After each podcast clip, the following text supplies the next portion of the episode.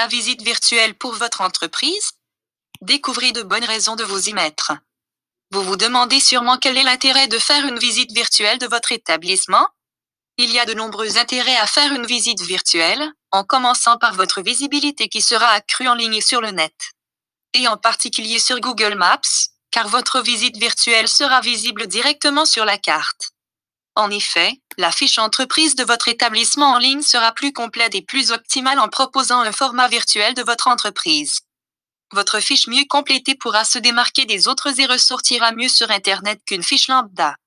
En conséquence, les internautes pourront vous trouver plus facilement lors de leur recherche en ligne sur les moteurs de recherche. Ce processus peut donc être considéré comme une technique de référencement, même si le but premier reste normalement de proposer une expérience digitale à l'internaute qui va découvrir votre établissement en format virtuel.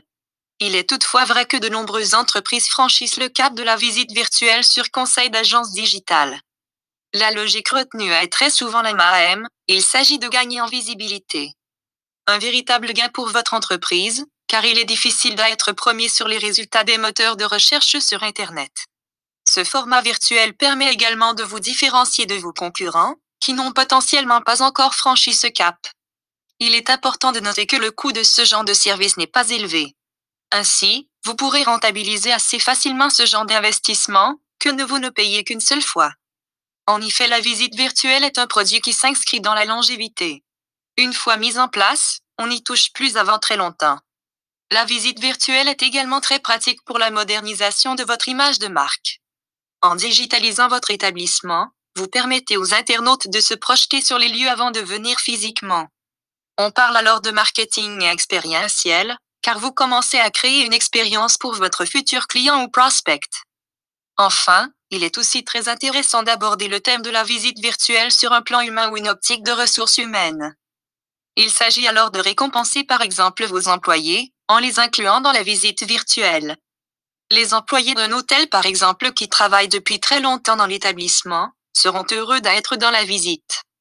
Ces derniers sont d'ailleurs des repères visuels pour les clients qui explorent la visite.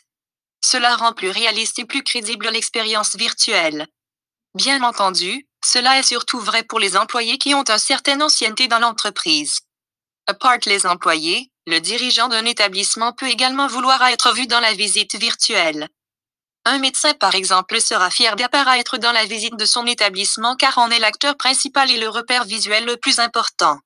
Le patron de l'entreprise peut également se prêter au jeu et à être présent visuellement.